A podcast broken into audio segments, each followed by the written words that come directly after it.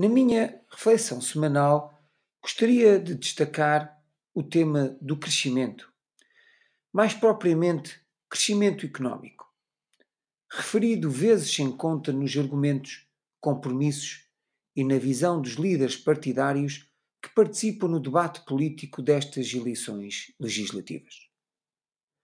O crescimento é uma maré enchente que faz subir todos os barcos.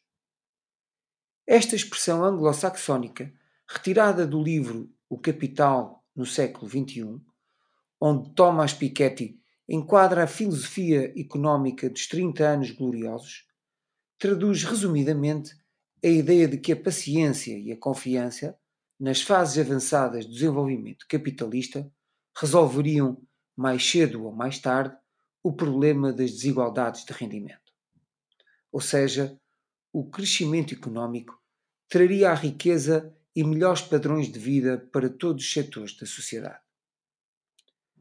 Todavia, a minha intenção não é reabrir uma discussão sobre este período histórico, nem refletir sobre a teoria de Kuznets é, por outro lado, enquanto cidadão curioso.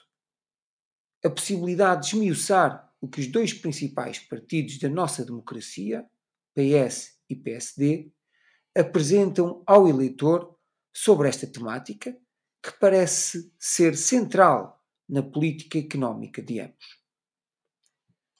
O Partido Socialista constrói o seu modelo de crescimento alicerçado no investimento e no crescimento das exportações. Recordando que o investimento cresceu 28% e as exportações 23%, apresentando como resultado um crescimento da economia de 2,8%.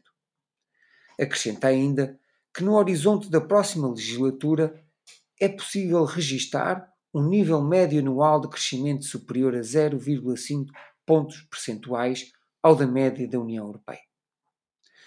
Ora, o Partido Social Democrata apresenta no seu programa eleitoral um modelo de crescimento assente no aumento do investimento privado, nomeadamente estrangeiro, mas também público, 25% do PIB até 2030, bem como no aumento das exportações, 60% do PIB até 2030, como forma de conquistar mais cotas de mercado.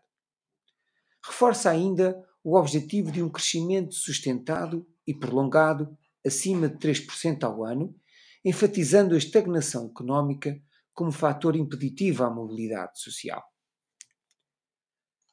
Ambos os partidos retratam a visão de que o investimento e as exportações são centrais no seu modelo e apontam metas de crescimento anuais maior que 3%. Então, o que os diferencia nesta temática do crescimento económico? A interpretação política dos dois programas eleitorais evidencia as áreas de combate às desigualdades e política fiscal como temáticas diferenciadoras entre os dois partidos.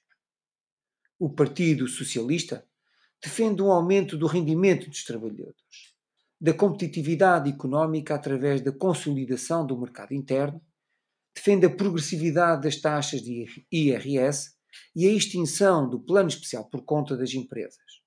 Por outro lado, o PSD defende que as empresas são o motor do crescimento económico e propõe uma redução fiscal das empresas de 21% para 17%, com o desígnio da competitividade. A redução do IRS, bifaseada até 2026, e o aumento do salário mínimo nacional, discutido em sede de concertação social, apresentam-se como prioridades secundarizadas na sua narrativa política.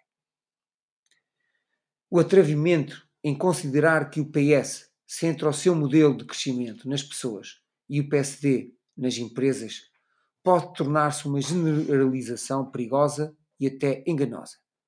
Todavia, esta consideração é apenas e só a minha percepção política. A todos os ouvintes da Rádio Voz do Marão, o resto de uma boa semana.